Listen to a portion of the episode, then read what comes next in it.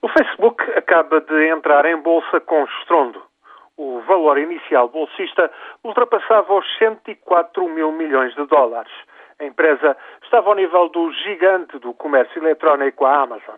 Valia mais do que a Disney ou a General Motors.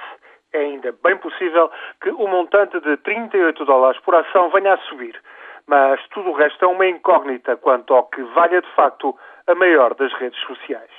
Primeiro, é singular, e muita gente faz notar isso, que o fundador Mark Zuckerberg detenha o controle acionista de uma companhia desta dimensão.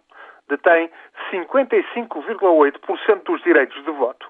Mas mais prementes são as dúvidas sobre o modelo de negócio do Facebook.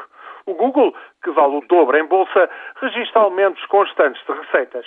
Foi precisamente isso que lhe permitiu multiplicar por 10 o valor da empresa desde a sua entrada na Bolsa de Nova York no verão de 2004. Já no caso do Facebook, ainda que cerca de 900 milhões de pessoas utilizem a rede social, a eficácia publicitária destas presenças é bastante reduzida para os grandes anunciantes. Muitas das aplicações tecnológicas também não fizeram, de resto, prova de real valor.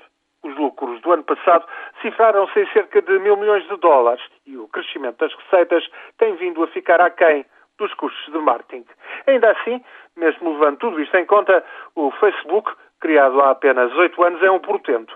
Tem, senão, desta euforia bolsista poder vir a dar para o torto, mas que a empresa inovou e seduziu é mérito e fortuna que ninguém pode tirar aos jovens milionários do Facebook.